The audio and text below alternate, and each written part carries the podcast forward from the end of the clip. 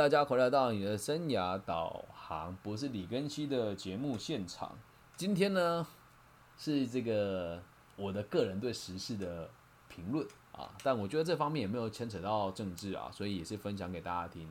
这个状况啊，目前不是只有在台湾哦，应该说在整个地球表面都充斥着现在这个很大的问题。我们先从承接这个今天同一集录制的节目，我们讲青春期的孩子，以前的我们的这个范本，还有这个模范的对象，就是从电视、电影、杂志来的，又或者是某个部落或者某个村庄里面最英俊挺拔、最会玩那个哥哥或是姐姐。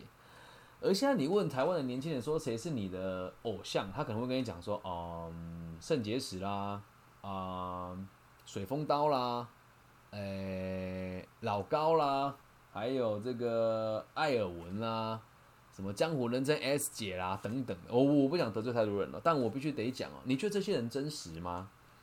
你觉得这些人真实吗？还有在 IG 上会很多网红说自己靠网红赚钱，你相信他们赚钱吗？你真的认为一个粉丝十万、二十万的人可以靠这个谋生跟过生活吗？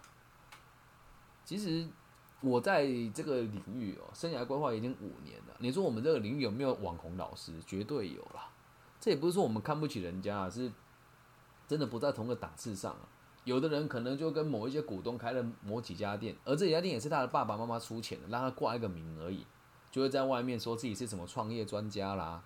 这些人连初等会计学是什么都不知道诶，连管理学是什么都不知道诶。还有更扯，的，就是有个姓黄的，在台湾蛮有名的啊，什么一件衣服就不讲，就不要讲太明了。跟人家说，我现在本来说那个企业是他的嘛，然后现在说他要离职，哎，企业是你的离职哦，离职说我这个月只有两万多，欢迎大家买我的书，然后说我想要全心做教育。那其实我的朋友分享这个观观念给我看时候，我就很纳闷，是怎么那么多有那么多伟大的情怀，那怎么就没有多少人去关注台湾现在真实孩子的发展跟这个？真的劳资关系里面的纠纷跟历程，我就开始去思考说，到底发生什么事。然后又又今天下午有一个学生跟我讲过，他在上一个某一个课程，在教他怎么把 Pockets 的节目上放上架到台湾的各大平台。有的人就很吹啊，说什么经过我们的训练之后，你的节目呢就可以顺利在这个可哎这个 Pockets，在这个 Google、Apple Pockets，还有这个 Spotify 跟 KK Bus 都能够上架哦。这还要教啊？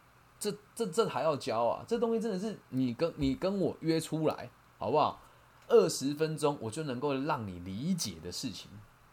而他们这样子的课程哦，连包装的方法都做得很好。他会说：“来，我们现在办一个这个比赛，参加竞赛啊！你要九百块参加我们这个甄选，甄选上了之后呢，我们课程就会免费；甄选不上的朋友，我们课程用优惠价卖给你。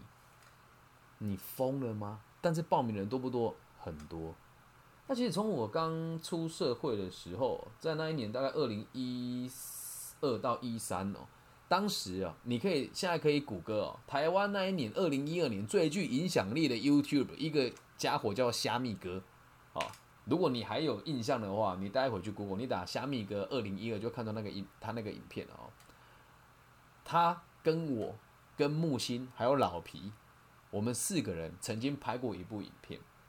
当时他们也都还没有红哦，他们跟我说：“哎，李根新，你干话特别多，做这个行业一定做的还不错。”我就想了很久，觉得说，我我我实在是没有没有想要往这个领域发展了啊！我哎，好像没有那么早，二零一一四还一五，对，详详细时间我不大记得了。所以后来他们真的都很火红咯，对吧？像老皮这些人，大家都耳熟能详嘛。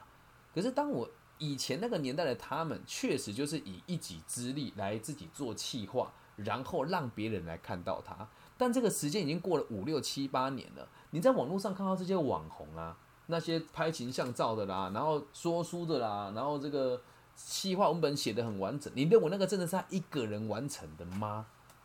当然不可能啊！你就光光看那些设备要多少钱呢？还有在台湾的这个排名哦，是用买出来的，你以为是用受众算出来的吗？别傻了啦，真的别傻了！我现在 IG 哦，每天定时定量，每天定时少十个粉丝，怎么少的我也不知道，也或许是真的我内容不吸引人啊。但这个逻辑就是那一天我问了一个工程师，他跟我讲，因为你没有付钱，你的人数涨得非常快。这个我不知道大家有没有发现，如果这个演讲就去推展下去的话，一场三百人的演讲，我大概可以直接增加一百五十个人的粉丝。而在官方的认定，这就是不正常的粉丝增长。所以我前阵子一直被停权，是因为这个原因哦。这样能够明白吧？然后他再来，很有很多同学，你会标记我的名称，对方也会认为这个是一种虚增粉丝的方式。那就我这么认真做这么扎实的东西，而没有人看，一开始我是很气馁的。而后来，当我很仔细的回头看了我们这领域之后，我们别领域就不谈，就讲生涯规划好了。你如果打在这个 YouTube 上面打生涯规划，在 Google 上面打生涯规划，你要找到我李根熙难呐，排名太后面了。谁会在前面？你可以自己看，排名在前面还有那个推荐跟广告，就是花了很多钱做行销的老师。然后我们就不讨论为什么他要做行销，因为他没有实际的案量给他，他得不停的做曝光嘛。那说，哎，老师，那你不需要做曝光吗？我还真的不做曝光哦。对你，你可以看到我在网络上 po 我，你也可以看到我在那个各大新闻网上面贴我的 pockets，我就只做到这一点而已。我没有花钱买过排名，也没有花钱去请人家叫我做 pockets，啊，这样能够理解吧？最近很多现在都有这种课程在开啊，所以让大家理解自媒体的真面目大概是什么。然后这一集呢，我特别特别特别的写讲纲下来。因为我也希望大家，如果有些人你觉得用听的太麻烦，也请你把这一集哦的内容稍微看一看，因为这已经是严重的影响到现在下一代人的价值观跟对于这个自我的认知了哦。好，好，然后就要开始讲这件事情了。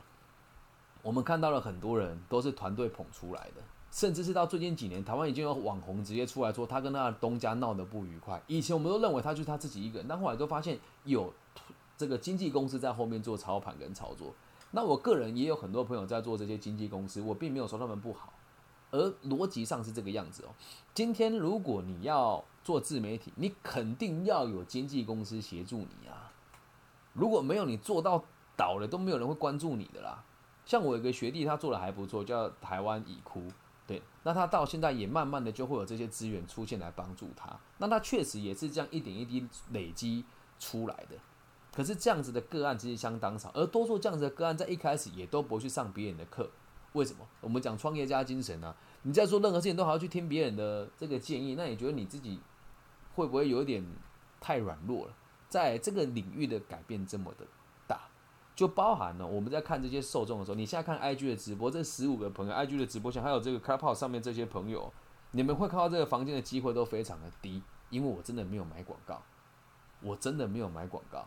那其他人为什么看的人很多？不是他内容好，在台湾很流行那个有刺青的骂脏话，然后骂越难听越多人看，越多人看。然后还有很多网红说啊，我跟我老公经营一家公司，公司他老公的他什么事情都没有做，又或者是他父母花钱包装他，可是他却没有告诉你有行销团队，有父母在帮他烧钱啊。这有人说老师他们有这么多有钱人吗？有钱人真的很多诶，而且也不用多啦，你你去想啊，就八二法则，这二十趴的人再生出四五个这个笨蛋孩子。那当然到处都是网红啊，他们的原生背景一定都很不错嘛。不然你找一个白手起家网红让我看一看，通常没有啊。去之前有一个人跟我说他找到了，他这个在网络上说他是隔代教养，家里很穷，后来发现根本就不是这么一回事。而有人会像那么无聊去查证人家的背景吗？绝对没有。只有我会做这么无聊的事。为什么？我是念会计出身的。再来，我小时候也被保护管束过，所以我认为很多事情都讲求都是证据。那如果你现在使用媒体的方式也这么不经大脑的话，你会被这群人牵着鼻子走哦。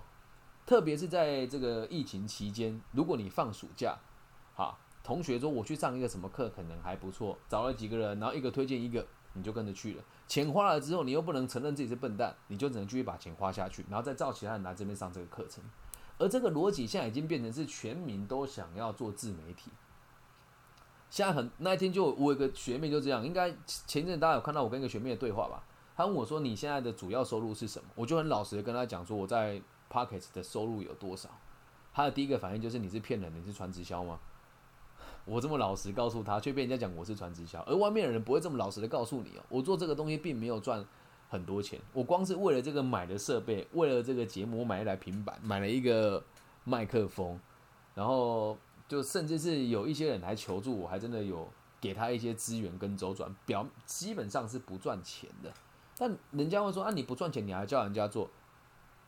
我没有教过人家做，除非对方愿意嘛。他说他认同我的理念，我说那这个东西就不是你主要收入来源，你要去从什么地方把钱带进来？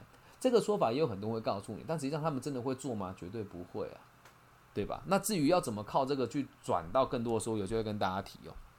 所以你要先知道，我们现在要做的事应该是花更多时间来让自己更充实啊，在某个地方做了第一了以后，你才有办法在网络上卖出你的东西嘛。每个人都要跟我说我们知识变现，不要笑话了，真的不要笑话。你能懂什么？你能变什么现？你告诉我啊！到时候变成哗众取宠的人啊，那也不是说不好，重点是你要能够赚到钱。你做这个东西很花时间的，像我这种信手拈来不写稿的人真的不多。我们看了这每一期节目，除了像今天这个，我有特别想要评论某些事情，我要理解大家听的感受是什么，而且不能得罪太多人，我才会自己在拟稿，大概要花我四十分钟左右。而你平常看到的这个读书会，都是我日积月累读书整理、读书整理出来的节目内容。那剩下的人会为了这个。伤透脑筋啊！在台湾的四大商社，哪一个我就不说。昨天我们就聊他们要怎么做这个自媒体，做跟做 p o c k e t。太多人在台湾自称专家，你看到台湾的前几名的那些人，都是有行销公司包装过的。你仔细听，真的有内容吗？有的人会说我酸葡萄啊，但你我我讲一句更坦白的是，我本来就不在主流市场里面。还有，我做自媒体的收入真的不是从台湾来。但是最有趣的是沙浪这个平台，我现在也跟他们就是都节目到这边上了。我问他说，我没有办法签约成为你们的签约的这个直播的 p o c k e t 的播客，他跟我说你的流量太迷你了，但是你的赞助是前几名的多。那其他人在干嘛？他是来烧钱的，所以大家看他们不能只看到表象，有些人还会集结起来开课程哦。还是那一句话，你没有办法证明他是真的还是假，就不要贸然投入。当然，如果你已经做的还不错，欢迎你跟我分享。但如果没有的话，你一定要先把自己的内在充实好啊，不然人家看你干嘛？你长得漂亮，也就只是一个花瓶而已。那如果你长得不漂亮呢？就是修图而已啊，能够理解吧？人家关注你也都是短暂的哦，尤其是知识型的网红，很多都是短暂的。我自己个人是很崇拜，也很推崇某一个 YouTube 叫啾啾鞋，因为他的办公室在我咖啡厅附近，他办公室的团队人也很常来我的咖啡厅。以前。所以我觉得他们的东西很很很正统，也很正派。那其他人怎么做，我们就不点名哪些人。特别在我这个圈圈里面，生涯规划，你看网红老师，你仔细去盘他的底，那个都没经验的耶，没经验的耶，没有管理经验呢。那可能会在某一些这个 head hunter 当助理，或是在某一些大集团的孙公司里面，孙公司有没有什么功能，你自己去查了哦。当了一这个几个月的这个助理出来说自己是高阶。然后问题就很有趣哦，你说，诶，那这些人还是有很多这些母集团的这个长官来站他的台啊？我讲一句更坦白的，在母集团担任这个管理师的人，他当然也很想红啊，他整天被这个牌子压着，根本就不能出头。看到有个出头，就当然会来报道，当然会来协助嘛，当然会来沾一点光嘛，这样能够理解吧？不要被人家牵着鼻子走。所以，大部分在做这个网红的人，都是因为有个非常有钱的爸爸妈妈，又或者是。老公老婆，甚至有一些是一边做酒店一边做自媒体的哦，那这个我们就不去提了哦。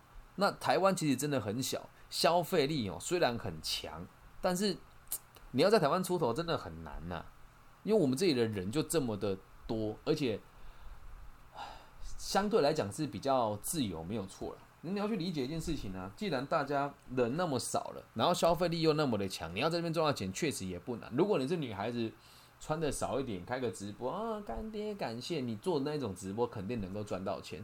但如果今天你要做的是这种有你所讲的知识型网红啊，这些东西，那都不是一个人做出来的，大部分理解吗？就像我这个成长那么慢，我就是一个人做啊，我就一个人做啊。我跟网易云在对接的时候，他们说：“哎，老师，你的团队有几个人？”我说：“就一个，还有一个平面设计。”当他又做了一个模，做了一个版之后，我给他训，我给他这个课，呃，标题他帮我更正。就这样子而已。那现在哦，你要去理解哦，我在台湾的这个教育的 Pockets，Apple Pockets 里面，我的排名大概在一百八左右。而他们宁愿去签那个一百八以后，甚至很多公部门的单位宁愿去签那个一百八的以后的人来当讲师，来教他们怎么使用播客系统。你不认识我就算了，这些单位的人跟我都是很熟识的。那你就要去想啊，那你要相信谁啊？对吧？那我无所谓啊，我不靠这个吃饭，我不靠这吃饭，我只要让大家理解，你不能用这样子的方式去学习，这样能够明白。台湾人非常盲从。那我不知道世界各地的年轻人是怎么是怎么一回事，但大部分人也都很盲从。我帮大家整理一下这几年我们盲从的潮流有哪一些哦。工业风，然后路边摊啊，YouTube 啊，网红，还有嘞虚拟货币，还有嘞外汇操作，这些东西都是非常空虚的，都有一股潮流。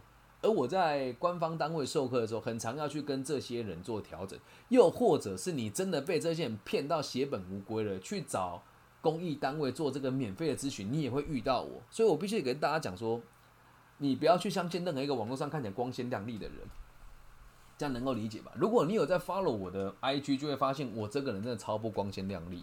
你看到我的近况，我确实生活是什么，我就 po 什么，所以我的粉丝不会很多。今天下午有一个张师大的同学发讯息给我，哦，他发这个讯息内容真的很有趣，我跟大家分享一下，我一定要一字不漏的念出来。我有问过他，他说可以讲了哦，我找一下哦，这个张师大同学实在是非常有趣，他跟我说了什么呢？我找一下哦，他说，哎，他跟我说，嗯，原本他对我的印象啊，就是啊，找到了，找到，了，找到，了，来，我一字不漏的念哦，他说只要码掉他名字就好，他说。更新你好，我想要给你回馈。我是张师大的学生，两年前在学校通识课哦，这个诶，我不知道你现在有没有在听哦。他说两年前我在学校通识课听过你的演讲，那时候我是坐在教室后最后面用电脑，穿着黑色衣服的女生。记得上课有被你点过一次，那一堂课有另外一位你们协会的这个秘书长也有来教过，不知道你有没有印象？以下是我真实的回馈。那一堂课的过程当中，其实我留下的印象是，哦，又是一个自以为有趣，讲了一些大家都知道事情的老师。因为遇过太多讲者是这个样子，对这些人非常反感。他们真的没有那么厉害，只是被捧得很高，非常自以为是。也许是因为我要到大学演讲，你的题材刚好也是我比较熟悉的这个领域，所以我产生了这个想法。但最后我还是选择了追踪了你的 IG，想看看这个人到底是什么来历，抱着他真的是又是这样子的人吗？会不会不一样呢？他到底有多自以为是的心态来追踪你？观察一阵子之后，我就嗯，确定又是一样。他真的这样子写哦。那我说完，不过我那时候只有看你的贴文跟现实动态而已，我并没有来听你的节目。直到两天前，我好奇点开你的直播，觉得蛮有趣的。我问了对台湾教育制度的看法。后来决定听你的 podcast，想不到一次成主顾。现在每天起床跟睡前的空白时间就会播着做事。想跟你说，谢谢你一直相信自己在做的事情，相信自己有影响力，坚持自己的风格。接收到这样子的资讯的我，正在消化跟吸收当中，也分享给家人，让他们了解，做出改变。从知道你成为粉丝花了两年的时间，所以你要讲我这样做是不是正确？我真的不确定哦。觉得你真的是一个很好的人，很认真的过生活，也很认真思考各种事情。我也很喜欢你的人生剧场。等我顾好自己之后再来抖内你啊！我看了之后，我今天做这一集也是为了他，还有为了下午那一通电话。因为年轻的族群总是会相信这些人，而我常常被贴标签。我是在传统的讲师界里面被人家认为我是在网络上操作话题的老师，但我真的没有诶，我夹在中间，其实我非常痛苦诶，我真的非常痛苦。以这个教育者来讲，生涯规划这个圈子来说，我算是年纪最轻的，有官方认证的，有在全台湾各个分署受过课的，可能就只有我一个人。剩下年轻世代的老师哦，他们会用各种方式在网络上行销自己。那老一辈人会觉得我是年轻人，年轻的一辈人会觉得我是老一辈人，所以我谁都不是。但我也很享受这一切，因为我也真的不想跟他们走在一起。除了这些之前很照顾我的前辈跟老师以外。还是有一群对我很照顾老师，我对他们很尊重。但回归到根本，我希望大家能够理解，我这个形象是真实的自己，我没有做出任何的矫情跟造作，所以到什么地方我都很自然，也很天然，对吧？就起码你看到我就叫李更新，行不改名，坐不改姓。你在任何的网络上看到这个名字都是我，包含最近出了这个新的网络游戏，什么烟雨江湖，我也用本名玩啊。弹射世界啦，传说对决啦，王者荣耀啊，第五人格啦，我都是用李更新这个名字在跟大家互动，所以希望大家能够理解啊。如果你要跨进这个行业，你要去思考真实的样貌是什么。再来一件事情带大家思考，是我们下一期的节目内容要跟大家讨论的。你们有没有发现呢？这些网红跟这些所谓的话题 KOL 人物，都会在某一些时期集体的炒作新闻。最近如果你有感触的话，你就要去思考哦，有哪些的新闻在最近蹦了出来？想起来是很可怕的哦。我们在网络上，如果你现在台湾要找到这个符合我们所谓的潮流啊，就一定要去做一些比较分化族群的动作啦，或者是这个大量的去认同某一些传统大家不能接受的议题啦，或者是吹捧一些新的这个自由主义，人家才会让你看见这个东西嘛。那像我这样子不做行销，然后就认真教学，任何人来找我都会第一时间回复你的人，真的不多。那你要说老师，那你你这个意思是说所有知名的做的不好吗？没有，我没有说人家不好啊。今天如果你这个地方赚钱，我尊重你赚钱的方式。但是，但是如果你在这个地方，也不能讲骗啊，你告诉别人说我能够改变你的人生哦，然后让人家付出一大部分的钱，这就是很错误的行为。台湾某一个顶尖大学的老师，现在在网络上就在卖简报课程，还鼓励大家分起来上他的课。我不懂啊，但人家企业赞助他，嗯，他领着顶尖大学的薪水，然后又在外面授课收钱，有没有问题我不知道了。但人家名气比我高很多，在官方的地位比我高太多了，明白吧？但我们能说人家不好吗？不行，这是人家的谋生之道，理解吗？所以就像在听这个节目，当然人数一定不多，但如果你听懂了，就麻烦把这一集播放给那些准备去买那个没什么用的课程的朋友听一听。还有正在经营自媒体的人，我身边很多网红朋友，但是谁我今天就不提了啊，因为台北有一群做计划的朋友，是我当兵，是我这个以前在某个地方工作的时候的同僚。OK，那也希望大家能够知道，你欣赏这个东西，投入这个产业，你必须得了解它。如果你没有一定的资本额，或者是没有经纪公司牵线你的话，你千千万万不要的盲目的相信，怎么做到两百集就会有结果啊？别傻了。真的没有啊！就像我现在做个很有趣的实验哦，我身后这一台平板，每天二十四小时不停的轮流播放我的节目内容，用两倍速播放。而在这个平台上面，我并没有看见我每一集的平均增加。所以这是什么假设呢？排行榜也有可能是假的，对吧？排行榜也有可能是假的。就不讲哪些平台咯，这样能够理解吧？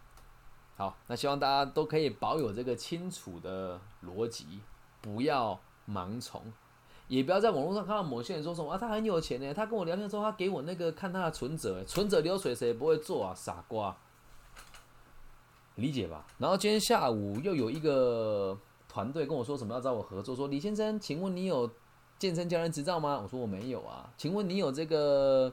按摩师执照吗？我说没有啊，太棒了！我们有第三个选择，你可以当我们的加加盟主当股东哦，啊，然后又是来个道貌岸然人跟我说，我看你形象还不错，想要找你做代言，然后包含你的网络上影响力，一定可以赚到钱。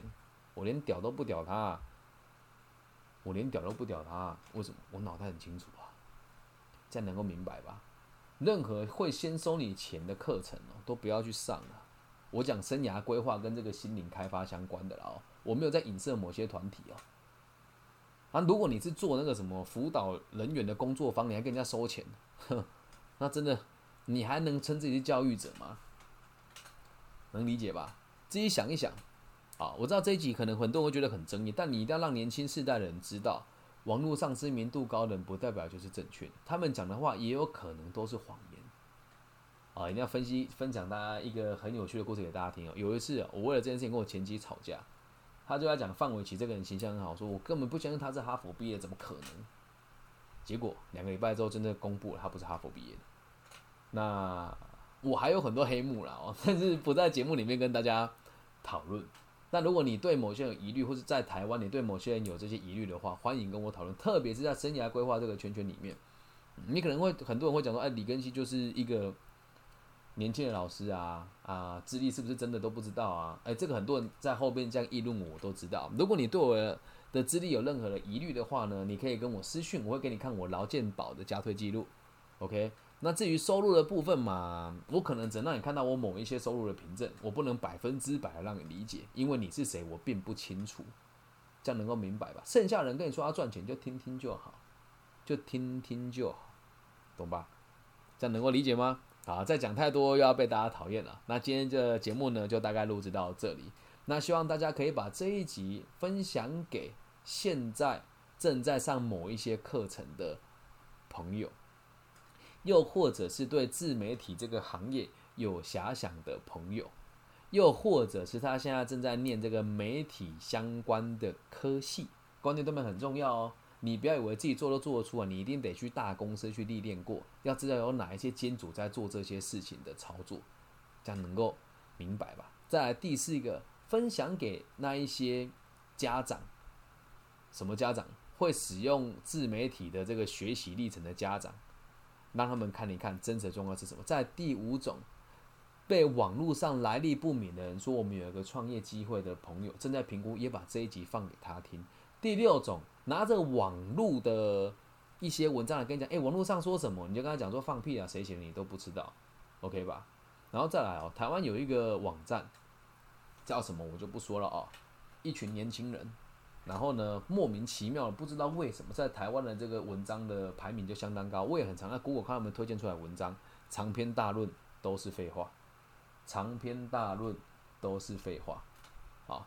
那是谁？我就不提了啊！你们可以自己去看年轻人写的文章，某个网站，然后很多人在当讲师，然后排名很前面，你们都要去思考。因为我我们在台湾现在的状况是这样，看似很自由，我也觉得其实也也算自由了。但是我这么做的的人其实不多，特别在网络上愿意说真话的人更少。那很多年轻人会觉得网络是世界的所有，但其实真的不是这么一回事，网络只是世界的一个角落而已。而且会花时间在网络上面做一些不必要的评论啊、引战的这群朋友啊，在现实的生活当中呢，也都没有什么重点，这样能够明白吧？在 Clubhouse 这边，我也是现在很多房间就真的，我现在不都是开一天休息一天吗？我只要去别人在讲生涯规划的房间了，我一举手呢，哎，有的房间很客气，房间就关掉；有的房间呢，就会直接把我 block 掉。那为什么？一因为高下立判嘛。你找他要收费，你找我不用收费啊。而且很多人找我是，我会直接给你工作的机会，不一定会录取，但起码会让你有去这个履历送去大公司，看大公司有什么反应，让你理解真实的状况是什么，这样能够明白吧？真的是语重心长啊！现在疫情期间哦。骗子尤其多了，说什么啊？这个疫情间投资怎么最真实？投资自己最真实。现在上什么课只要八八八啊？什么教你怎么剪接啊、录影啊、上节目啊？说什么这是什么世界的潮流啊？教你分析分析什么流量，那都是不切实际的，懂吗？都是不切实际的。只要你有钱就有流量，只要你跟对人有老板操作，你就有流量。只要你跟对了团体，大家互相吹捧，你就有流量，懂吗？那回归到根本，要提醒大家哦，这么做没有不对，真的没有不对。只是如果你要在这个地方，你就要当赚钱的那一个人，不要当被人家利用的那一个人，懂吧？有机会再跟大家提一提那个前阵子很红的网络直播的一些让我觉得很讶异的事情。网络直播确实是可以赚到钱，但是但是这跟网络自媒体是两回事哦。直播的离直播直播跟自媒体的做法是天差地别的哦。